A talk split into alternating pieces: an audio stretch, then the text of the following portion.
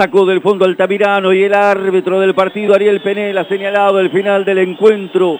Otra decepción más para Banfield jugando en el Lencho. Una vez más, Banfield se queda con muy poco en su favor. Los hombres de Banfield van a reclamar al árbitro del partido, pero lo cierto es que en prácticamente 96 minutos de juego, Banfield no pudo abrir el marcador, no pudo concretar y hasta tuvo la chance de un penal. Y tampoco eso le alcanzó para poder prevalecer en el resultado. Y como bien dijo Lucas en algún momento, dos veces el VAR fallando a favor de Banfield. Y ni siquiera eso le pudo permitir cambiar la suerte esquiva que tiene jugando como local. Nuevamente el magro el escasísimo aporte de un solo punto jugando como local.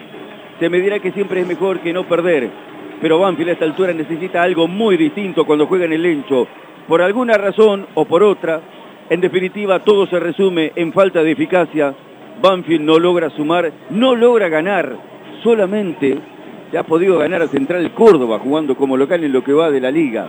Lamentablemente, otra desazón para el público y de esta manera a Banfield le va a resultar muy difícil ir detrás de los objetivos que quiere buscar, que quiere pelear. Banfield necesitará revertir esto. Ahora tiene que volver a buscarlo jugando como visitante. Pero la localía requiere otra cosa. La localía necesita otra cosa. E increíblemente, por ahora, eso sigue estando en lontananzas de lo que Banfield consigue.